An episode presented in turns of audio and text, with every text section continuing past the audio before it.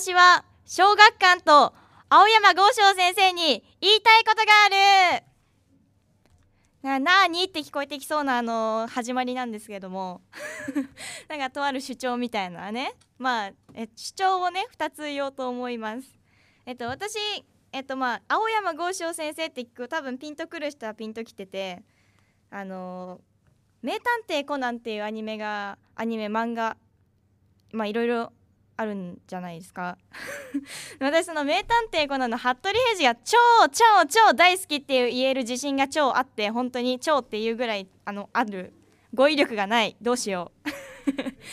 でどれくらい好きって言われたらあのもう世界で一番好きなキャラ一生押すみたいなそんな感じであのグッズは無限回収するしあのなんかもう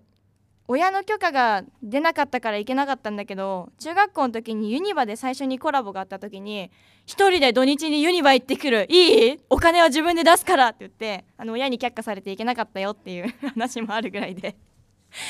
なんか将来ねその服部平次君が住んでるお家をその公式のねなんか家の設計図みたいのとか見て建てたいなあわよくばそこに住みたいなみたいな思っている感じでございます。さあ本編は何だって感じなんで まず1つ目の主張。まず小学館にね映画に出たい。服部平次と一緒の映画に出たい。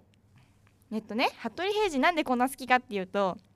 なんか本当は物心ついてその地上波でアニメやってるから見てたらなんかめっちゃかっこいいこの人みたいなちっちゃいながらに思ってなんかその時はすごい年上だったんだけどまあ今は年下なんだけど初恋で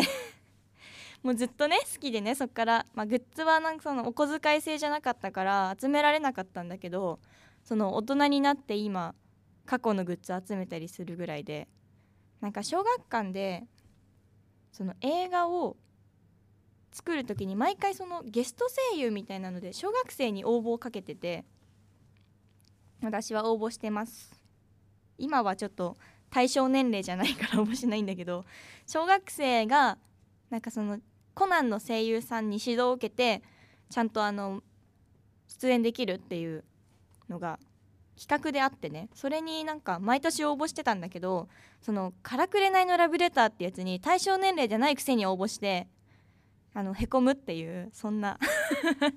ちゃんと対象年齢見ろよみたいなぐらい好きです。はい。2つ目、えー、青山剛昌先生に言いたいこと。服部平次の誕生日を早く公開してくれ。ちょっと若干キレ気味な感じだったんだけどあのコナンのキャラクターってあんまり誕生日とかが公開されてなくてなんかファンの推測で何日なんじゃないかとかそんなのでちゃんと公開されてるのがその有名どころで言うとあの主人公の、まあ、新一とコナンは同一人物なんでその2人とキッドとあとランちゃんのお母さんの木崎絵里っていうキャラがちゃんと公開されててそのもう何月何日みたいなファンブックにもちゃんと載ってるんだけどあのね公式が準レギュラーって言ってるくせに服部平次のキャラあの誕生日が出なくてなんなら身長も体重も何も出てなくて大体新一と同じなんじゃないのみたいなテンションなんでもうファンブックに発売されるたびに見てるんでもう早く早く誕生日を出してちゃんとその日に祝わせてくれという私の主張でございます。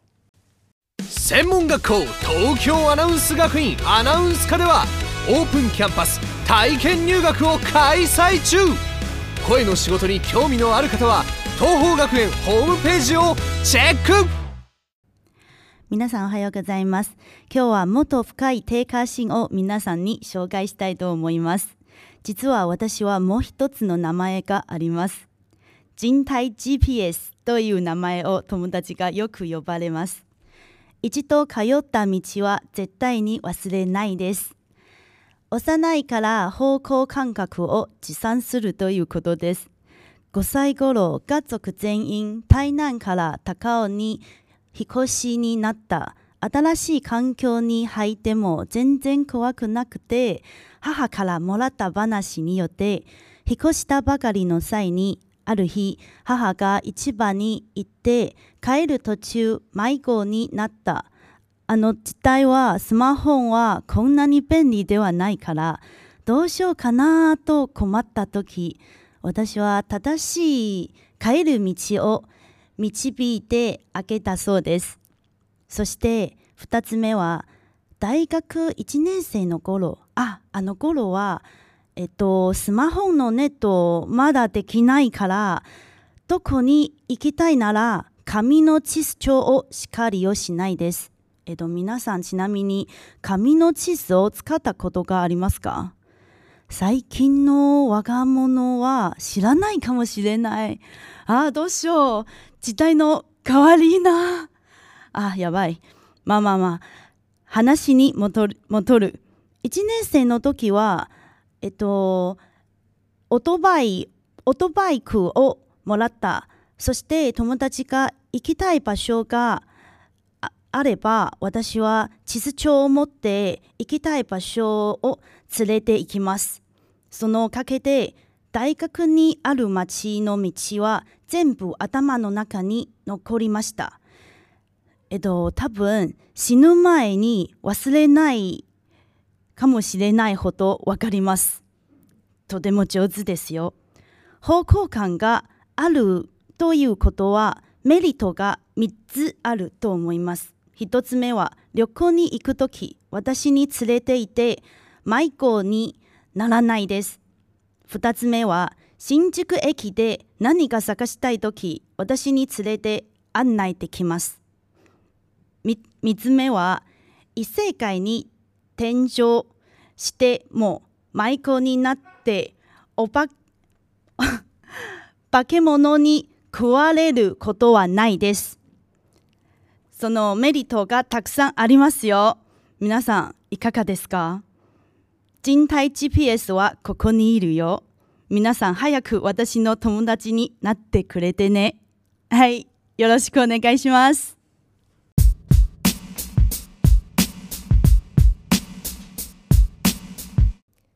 皆さんこんにちは漢文医です。私今日えっと自分ををアピールするポイントとしてはえっと癒し系の仕事を任してください。癒し系っていうのは実はあの私がこの学校に入る前に 2, 2年間えっと、社会人として働いたことがあるんですけどその時の職場が結構年上の方が多くて私がその中に入ると結構年齢が年齢の差がすごいあるんでもうみんなから可愛がられているのをすごい印象深いですね。それでなんかその中にこの雰囲気とこの喋り方あとこのス喋るのスピードが結構不安としている雰囲気が周りからマスコットキャラクターとしてなんか愛されていることがあってそこに自信あの癒し系なら、えー、と自分は結構自信があります。でなんで癒し系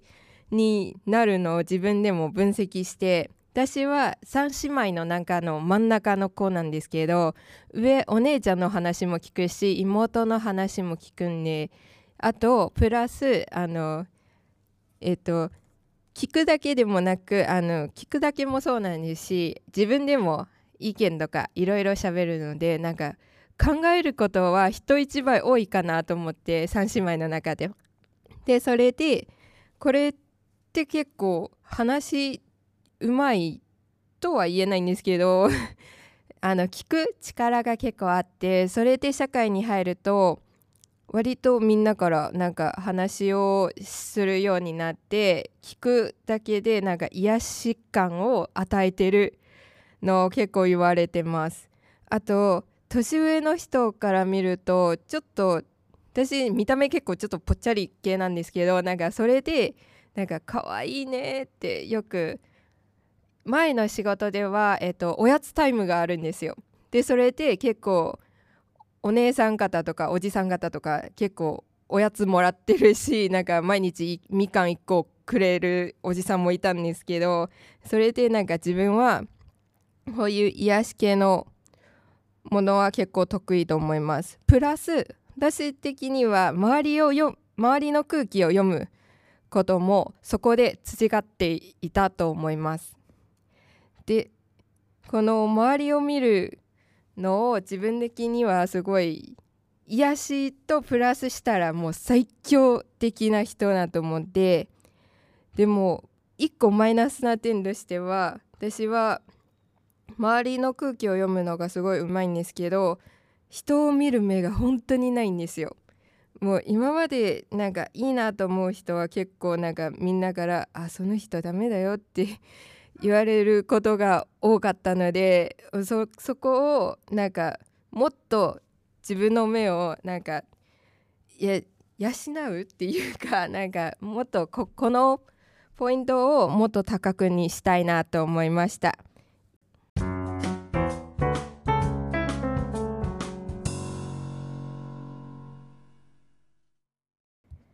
こんにちは柳沢彩音です私はですねあの小学生ぐらいから歴史が大好きなんですよね。でもふと思って私いつ歴史好きになったんだろうって振り返ってみたんですけど全くきっかけをと思い出せなくておそらくあのすごい昔からやってる大河ドラマっていうのがきっかけなんじゃないかなって思っていて、まあ、ちなみに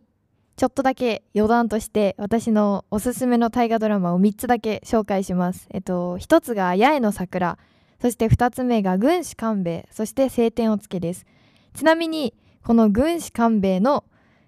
中に、えっと、登場する主人公の、えっと、黒田官兵衛が私が、えっと、戦国時代で一番好きな武将さんなんです。で、えっと、私ずっとなんかふとこう考える時に夢があってそれがえっとなんか戦に出たいとか別にその時代を生きたいとかそういうわけじゃないんですけど武将さんが目の前で戦ってるところを見たいなってすごく思っててなんかその歴史の人物とかだとやっぱりその時代によって誰が強いのかとか多分なんだろうこう人によって多分考えが違ったりするんでよく分かんなかったりするんですけどなのであのいろんな時代に行きたいというよりはあの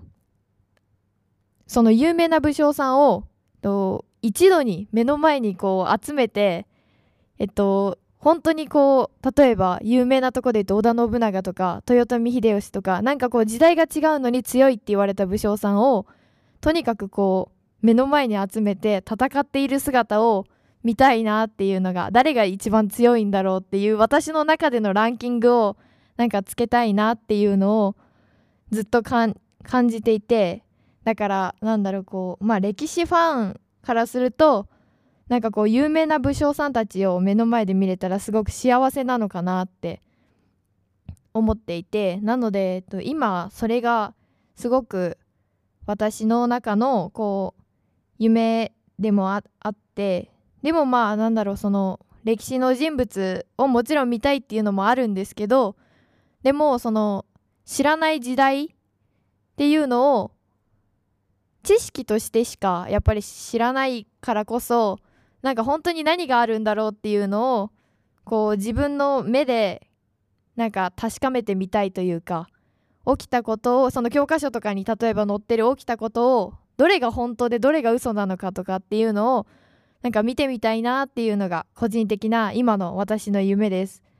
とまあ、なのでこういうのって誰にお願いするとかっていうのはよく分かんないし多分叶えてもらえるのかっていうのが私の中の勝手な夢なので分からないんですけど、まあ、誰かに届いてほしいです、えっと、昔の時代に行って武将さんに合わせてください。お願いします。